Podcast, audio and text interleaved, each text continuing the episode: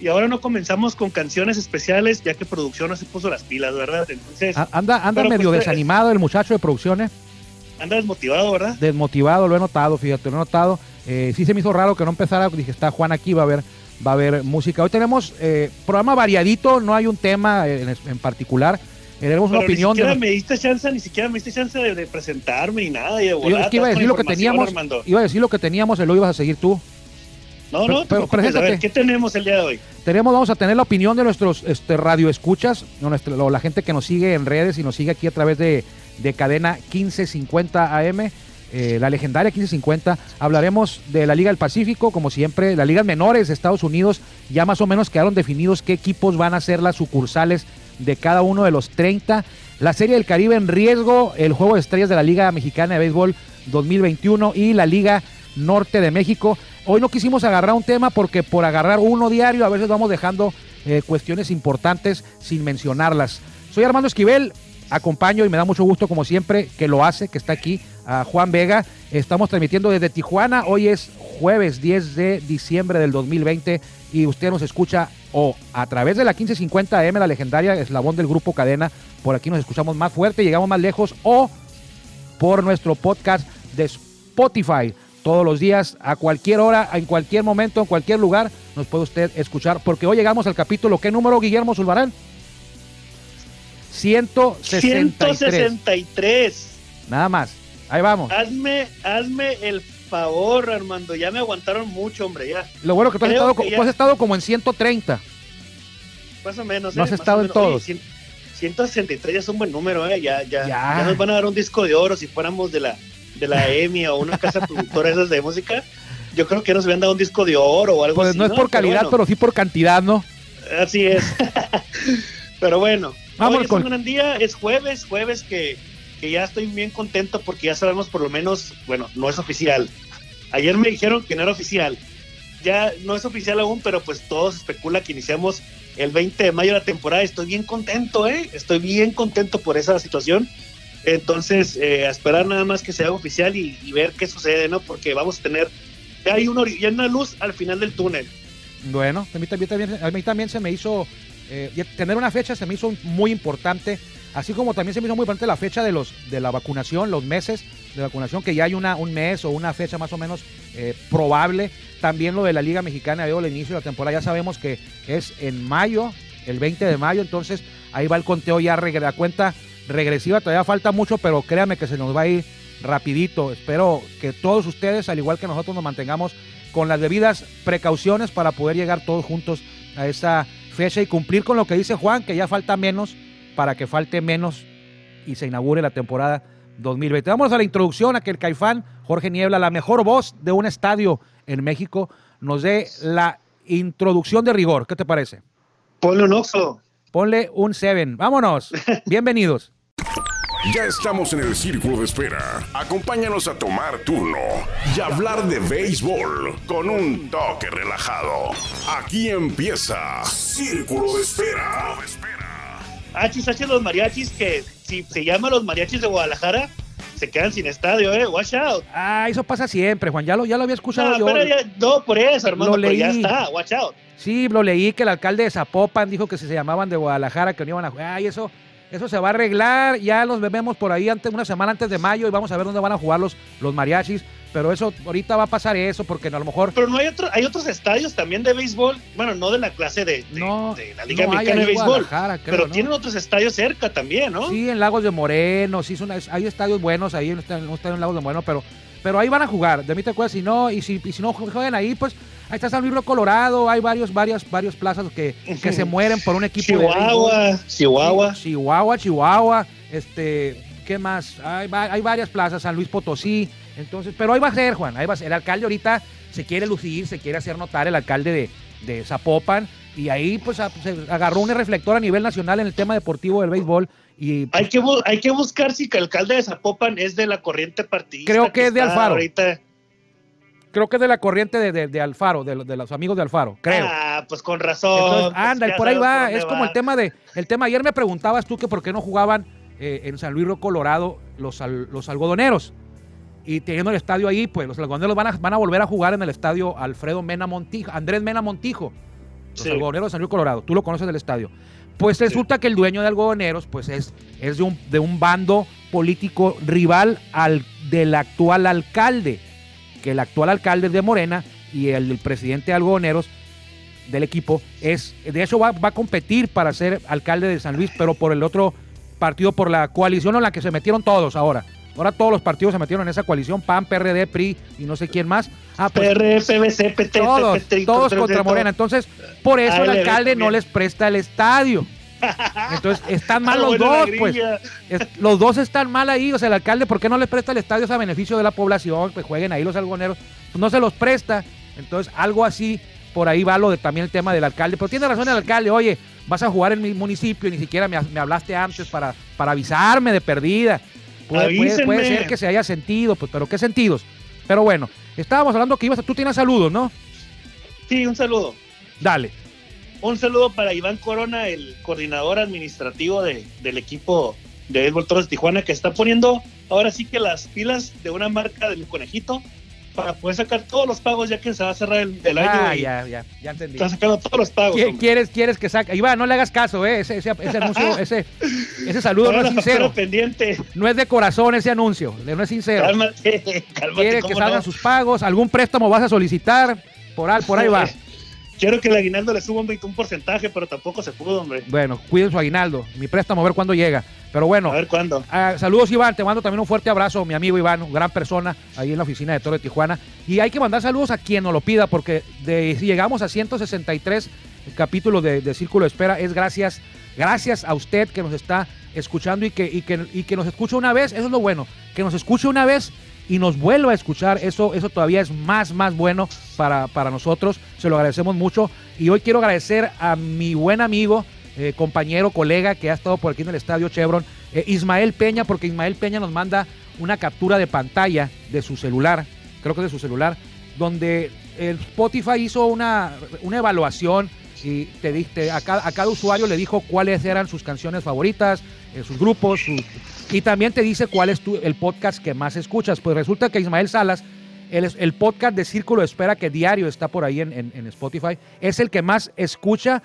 Ha, ha, estado al pendiente en 140 capítulos. De los 163, ha escuchado 140 episodios para un total y te lo agradecemos, Ismael, de 4.262 minutos escuchando nuestras barbaridades. Ay, Dios, no, no, no, no, no, no. Y de hecho, Pero vamos a preguntarle, vamos a preguntarle a Ismael, ¿a qué prefiere escuchar? ¿A ti y a mí en el programa o a ti y a un entrevistado? Porque yo no, imagino no, que te, yo te me vas a mi rating, ¿eh? Te me vas a agüitar, ¿eh? Mejor así le dejamos. Fíjate que ayer nos escuchó Ismael, porque ayer hablamos de los Juegos Olímpicos y, y del temo, ten, el penoso tema de que dejaron fuera el base por el por el la escalada, el surfing, el skateboarding y el, y el breakdancing. Bueno, dice, dice Ismael, y lo voy a leer lo que, lo que me envió, al cual le agradezco. Usted puede enviar nuestros mensajes y con gusto los atendemos por aquí. Dice, agregando un poco y mi humilde opinión sobre el tema de los Juegos Olímpicos. En lo que estoy metido por la selección de softball, él es seleccionado nacional de softball, Ismael Peña. El béisbol no regresa a París ya que no es rentable y principalmente el alto costo de construcción de un estadio de béisbol y softball. Es decir, en París no tienen un estadio de béisbol y softball y lo tenían que construir para, poder albergar este deporte. Japón luchó para que regresara el béisbol ya que ellos son potencia en este deporte y también en el softball. Y siendo así, es, son para ellos un par de medallas casi seguras para esta nación. Además de que ahí sí hay afición, pero agregando que en el estadio harán, fíjate lo que van a hacer los japoneses, en el estadio va a ser el mismo, van a modificar las dimensiones cuando cambie el deporte y la lomita para el béisbol, está, está la lomita para el béisbol y cuando juegan softball, usted sabe bien que en el softball no hay lomita, ah, pues se baja la lomita, se hunde y ahí mismo jugarán el softball y el béisbol en el mismo inmueble. En París, Órale. regresando a París, dice de nueva cuenta se elimina el béisbol, ya que en Francia evidentemente no hay afición y no buscarán un gran espacio de terreno y construcción de estadios para que solo jueguen 18 y nadie vaya a verlo. Y aparte, siendo sede Francia, hacer el ridículo en participar. O sea, porque eres sede tienes que participar y pues no, Sí. no tienen ni equipo pues para poder competir.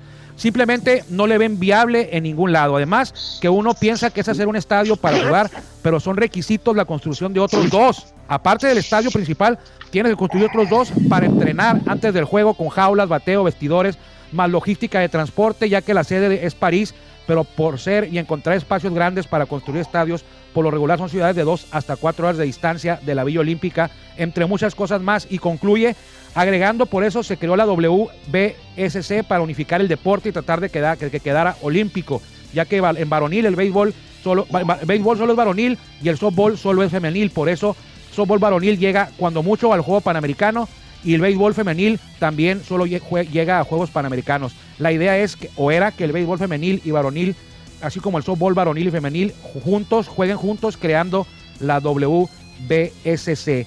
Saludos, un abrazo y a seguir cuidándose, dice Ismael Peña, quien yo creo que tiene el récord. Él, y quién sabe, hay que preguntarle a Isaac Guerrero, ¿eh?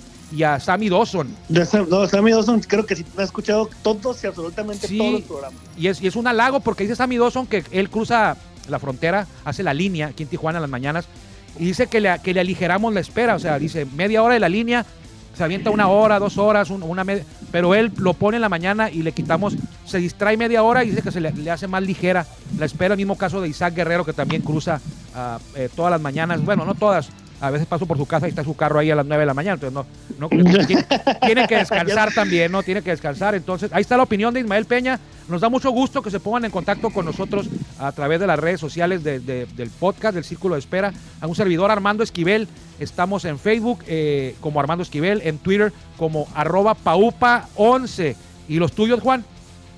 Es JM Vega bajo Toros TJ y este y en Twitter Círculo de Espera, obviamente, ¿no? Sí, porque en Facebook se lo bloquean muy seguido. No, claro, por estarle diciendo homosexual a un amigo. Aguas, eh. Aguas, cuidado. Pero se lo dijiste de broma, ¿no?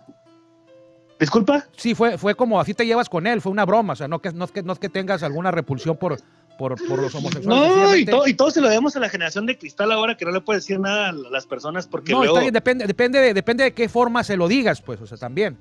Depende pues te lo dije de una forma, una forma grosera, ¿eh? No se lo dije de una forma linda, ¿eh? Sí, o sea, por ejemplo, a, Alejandra Suárez una vez me dijo, le dije, oye, te puedes, porque yo le decía opaco.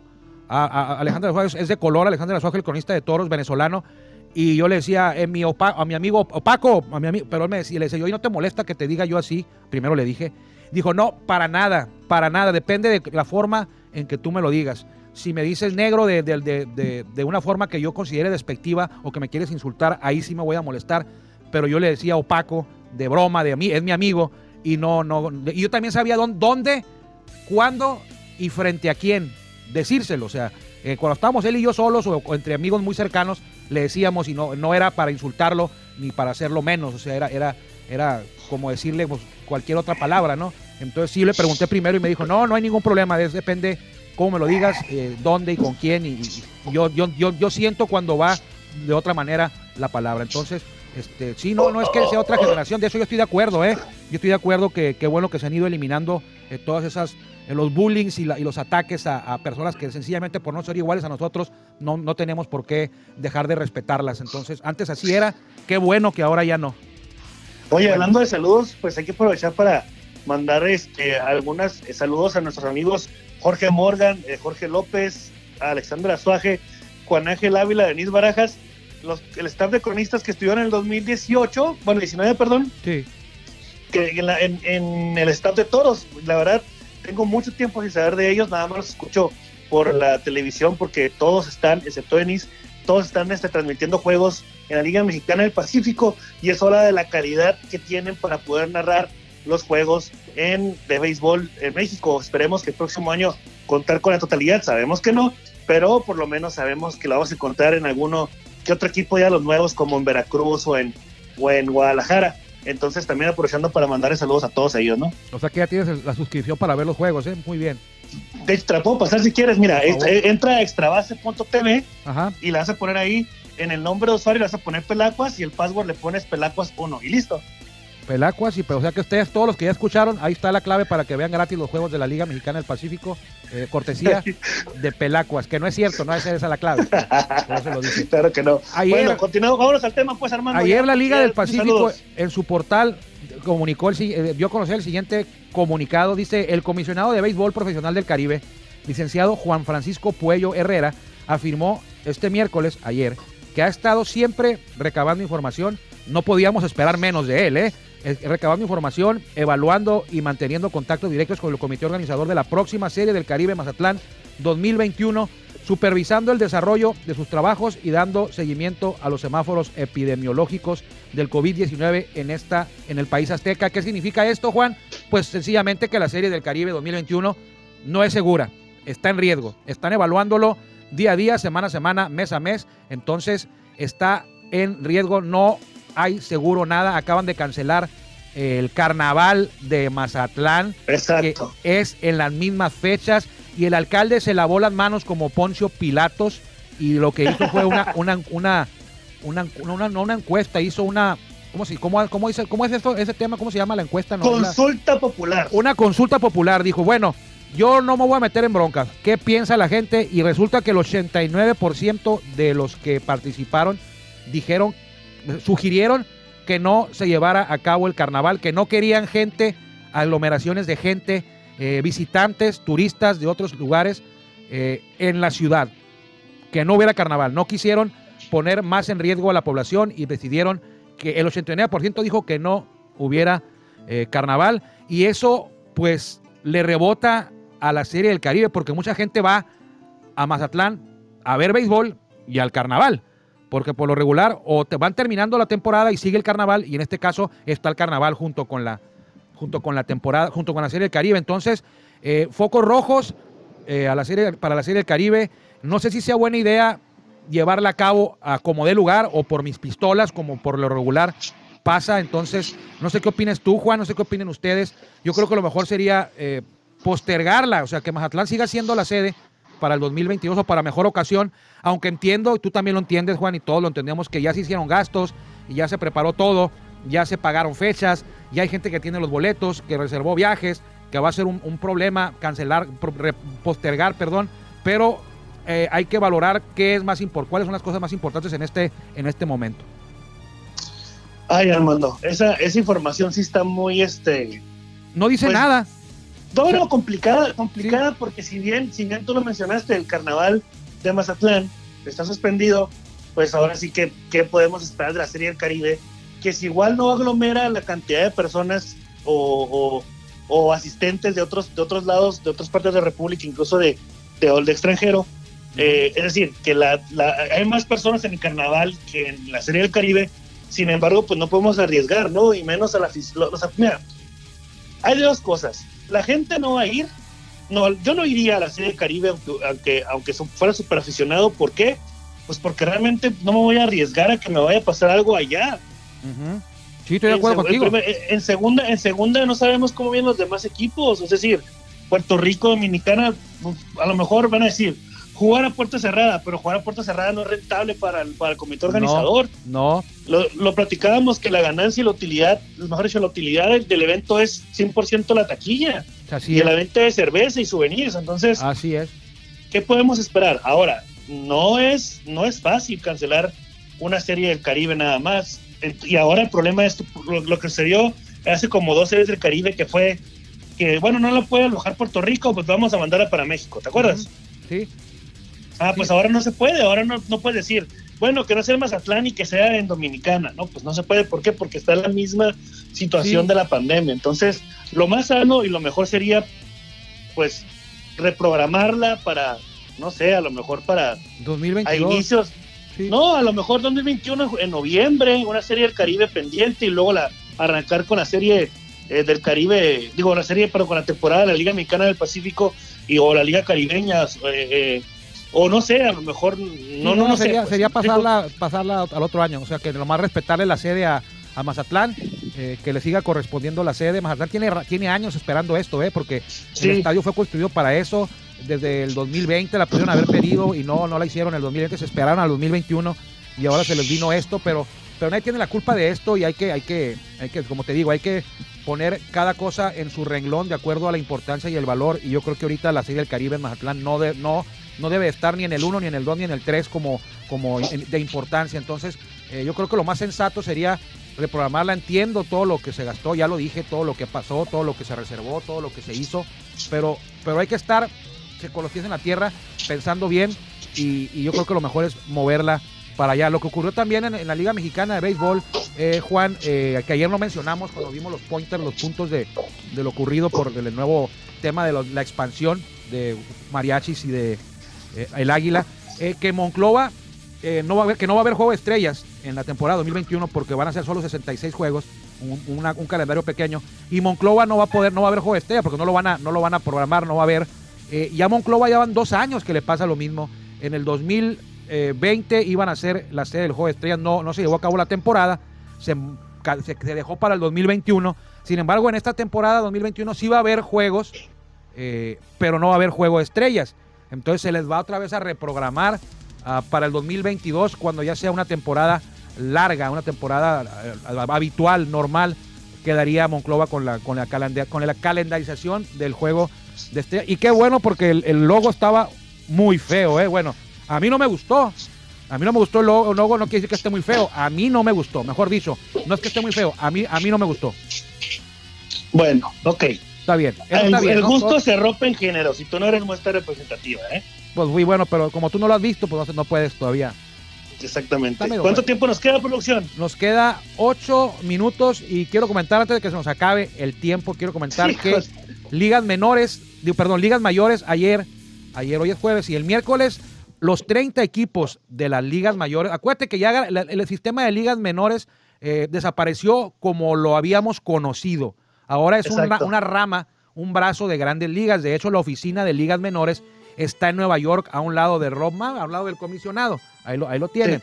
Y ayer eh, la, reestructuración de la que habíamos hablado se empezó a, a darle forma ayer porque cada uno de los 30 equipos envió una invitación formal, que ese es el requisito. Por ejemplo, los Dodgers, los campeones, enviaron una invitación formal a las sedes o a las organizaciones que los Dodgers quieren que sean sus cuatro filiales. Cada equipo va a tener nada más cuatro filiales.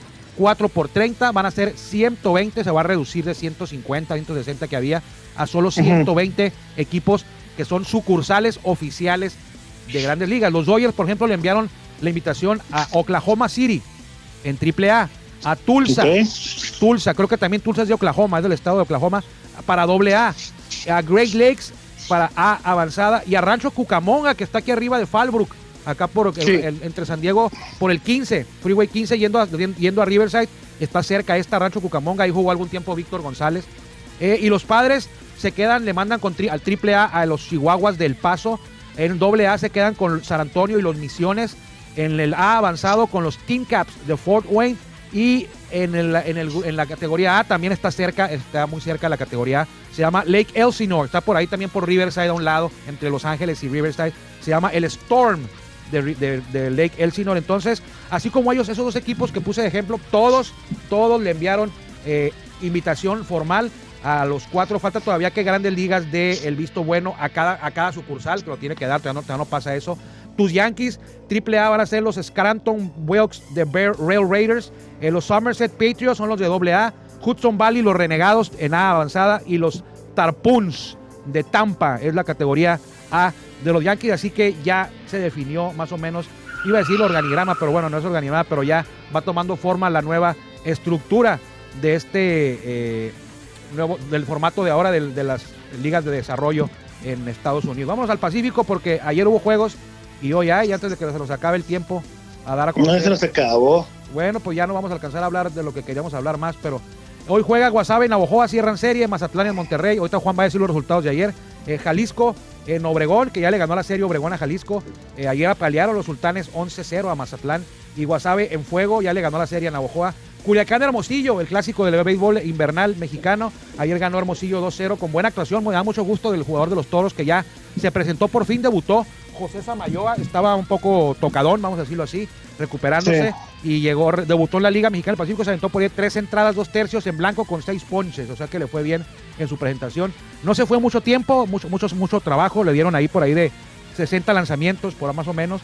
Y en Culiacán, JC Ramírez lanzó ayer la entrada inmaculada, todos sabemos lo que es, ponchó a los tres con nueve lanzamientos, lo mínimo. Entrada inmaculada lo había logrado nada más, es el tercero en lograrlo este nicaragüense lo había conseguido antes Isidro Monje. Y un jugador que estuvo con Toros, Leo González, por ahí en el 2001, creo, 2011. Leo González eran los únicos que habían completado una entrada inmaculada. No hace mucho, en Tijuana, con los Toros, lo hizo mi brother, nuestro brother Jesús Pirela. El buen Pire lanzó una entrada inmaculada con los Toros, creo que contra, creo contra Monterrey, yo no me acuerdo contra quién lo hizo. Creo que Hicieron sí. la jornada los Cañeros, que ayer ganaron, ahorita vamos a ver los resultados, lo va a decir Juan, y llevaban 22 perdidos de los más recientes 25 disputados, o sea que ayer ya tienen 23 ganados de los más recientes, no, tienen 22 ganados de los más recientes 26 que han jugado, es decir, que han ganado 4 de los últimos 26, incluyendo este, y eso que ya tiene nuevo Oye, manager, pero, ¿eh? Ya está pero, dile- Robinson pero diles cómo ganaron ayer los, los, los cañeros, ¿eh? Dale, dale, yo sé, te lo dejé. Bueno, recuérdate que Isaac Rodríguez, fíjate, Isaac Rodríguez los dejó, is- me- pe- eh, eh, conectó home run en tres carreras en la décima entrada, entrada y con eso quedaron, pues barrieron, no, mejor no barrieron, perdón, le dejaron tendidos en el terreno a los este, Águilas. águilas, ¿no? Entonces, Isaac Rodríguez bateando como loco, ¿no? Ahora, Siempre lo hace Isa Rodríguez, batea, es, esa es la palabra. Se me cayó el micrófono. Y hemos dicho que la palabra con- constante, eh, cuando buscas en el diccionario constancia, eh, aparece el nombre de Isa Rodríguez. Este, este muchacho nunca se mete en slumps, muy raro. Ayer pegó cuadrangular y ya lleva dos en días consecutivos, porque el martes también la echó y lo dice bien Juan. En la décima se fue arriba Mexicali 4-3, pero al cierre de la décima, Isaac se encontró con dos compañeros a bordo y la echó, la sacó en el Emilio Ibarra Almada para la victoria de los cañeros. Eh, rápidamente los, los standings, Armando, ¿qué te parece? Dale una vez. Ayer ya decía yo que ganó Guasave, ganó Monterrey, ganó Obregón y ganó. Quedan cuatro minutos todavía. Y ganó eh, Hermosillo. Vamos a ver cómo están las posiciones en la segunda vuelta. Así es, no- eh, Mexicali con nueve ganados, dos perdidos, uh, Guasave 8-3, Hermosillo 7-4, Charros de Guadalajara, no, Charros de Zapopan, De Jalisco. Ellos sí tienen Charros- permiso. Charros de Zapopan, Jalisco, 6 ganados, 5 perdidos. Los Tomateros de Culiacán, 5 ganados, 6 perdidos, al igual que los Yaquis de Ciudad Obregón, que pues la segunda vuelta no les está pintando muy bien, ¿eh? Ahí van para Eh, arriba, ahí va- ahí va- estaban peores. Bueno, Venados de Mazatlán, 4 ganados, 7 perdidos, al igual que Sultanes con 4-7. Y los Mayos de Nuevo York, de 4 ganados, 7 perdidos. Y en el sótano, los Mochitecos o los Mochitenses, o como se les diga, de los Mochis, 3 ganados, 8 Mochitenses. perdidos. En el standing por puntos, que es lo que vale aquí en Lo que vale. esta liga. Sí. Es, ahorita eh, todavía faltan juegos por disputarse, sin embargo, Hermosillo está a la cabeza con 17 puntos y en el segundo lugar están los Yaquis de Ciudad Obregón con 15.5, Guasave con 15, eh, Águilas de Mexicali con 14.5, Tomateros eh, con 13, Charros de Jalisco con 12 y medio, al igual que Monterrey y Venados con 10. De Venados hacia arriba, todos pasarían a playoffs si se acabara la temporada y quedarían fuera los Mayos de Navajoa que tienen 8 puntos y los Mochis que en, están en el sótano los puntos con 7 nada más. Sorprendente Así lo de Guasave, ¿no? Sorprendente lo de. Guasave. El año pasado quedaron eliminados los algodoneros eh, de Guasave. Hoy eh, muestran 15 puntos en tercer lugar en puntos. Eh, Oscar Robles, felicidades, está- lo está haciendo muy bien. Todavía falta camino, pero ya, ya, ya están en playoff. En Navojoa, yo había dicho que no iba a quedar eliminado este año, que ni Guasave, que ni, ni Guasave ni Navojoa iban a quedar eliminados. Pues Navojoa me está haciendo quedar muy mal aquí, porque pues empezaron bien la segunda vuelta, pero si estamos volviendo a tomar su ritmo eh, normal y ya están metidos hasta abajo. Y los cañeros, pues ya, como te decía ayer, ya hasta, hasta pena ajena da, ¿no? Y, y sobre todo porque tenemos muy buenos amigos que trabajan ahí, que juegan ahí y que le van a los cañeros. Y es triste lo que está ocurriendo, ya lo decía, 26 juegos más recientes han perdido 22. O sea, han ganado 4 de los últimos 26 y no, no es por ahí. Así, no, así no funciona. Si pierdes 24, si, pierdes, si ganas 4 de los de 26 juegos, no vas a, a ningún lado en el deporte y en la liga que tú quieras.